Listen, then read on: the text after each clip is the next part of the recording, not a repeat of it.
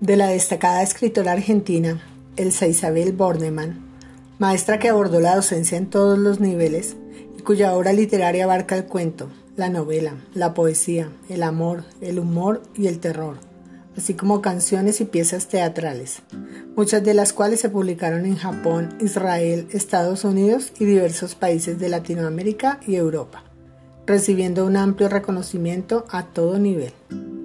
Hoy comparto este poema con esa invitación tan oportuna y necesaria en todo tiempo y lugar. Hagamos las paces. Dicen que en la luna o que en Bavia estoy. Cabeza de tuna, me llamaron hoy. No camino, floto, loca enamorada. Sí, parezco rota, desencuadernada. Cuentan que estás triste, que lloras por nada, que ayer te caíste por atolondrada. Ninguno la riña, se burló la escuela. De aire es la niña, que no anda, vuela.